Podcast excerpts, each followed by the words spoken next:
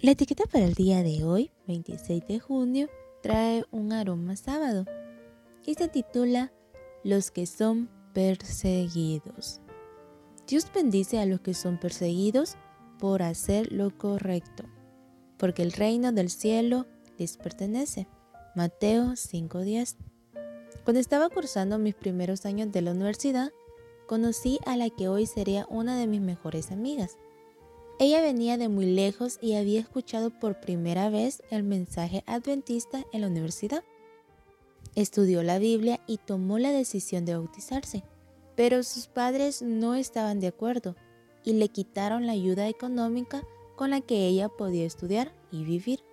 Tuvo que trabajar para mantenerse y, con gran esfuerzo, ahorrar para seguir estudiando. No solo se vio privada de ese ingreso, sino que tuvo que soportar el maltrato verbal de sus seres queridos por la decisión que había tomado. Pero valientemente ella siguió firme en su fe.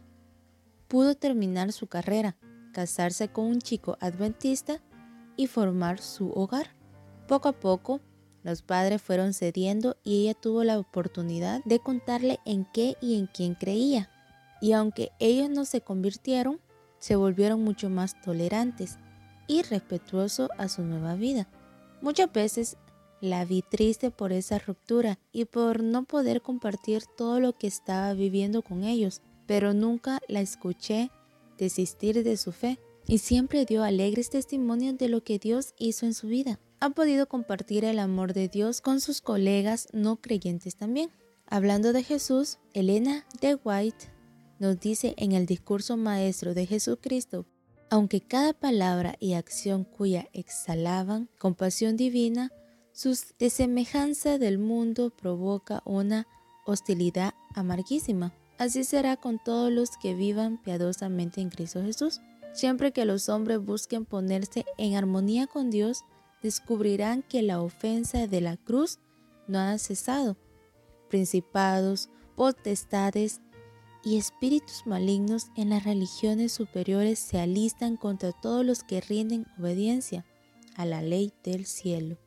Por eso, en vez de producirles pesar, la persecución debe llenar de gozo a los discípulos de Cristo, porque es evidencia de que está siguiendo los pasos de su Maestro.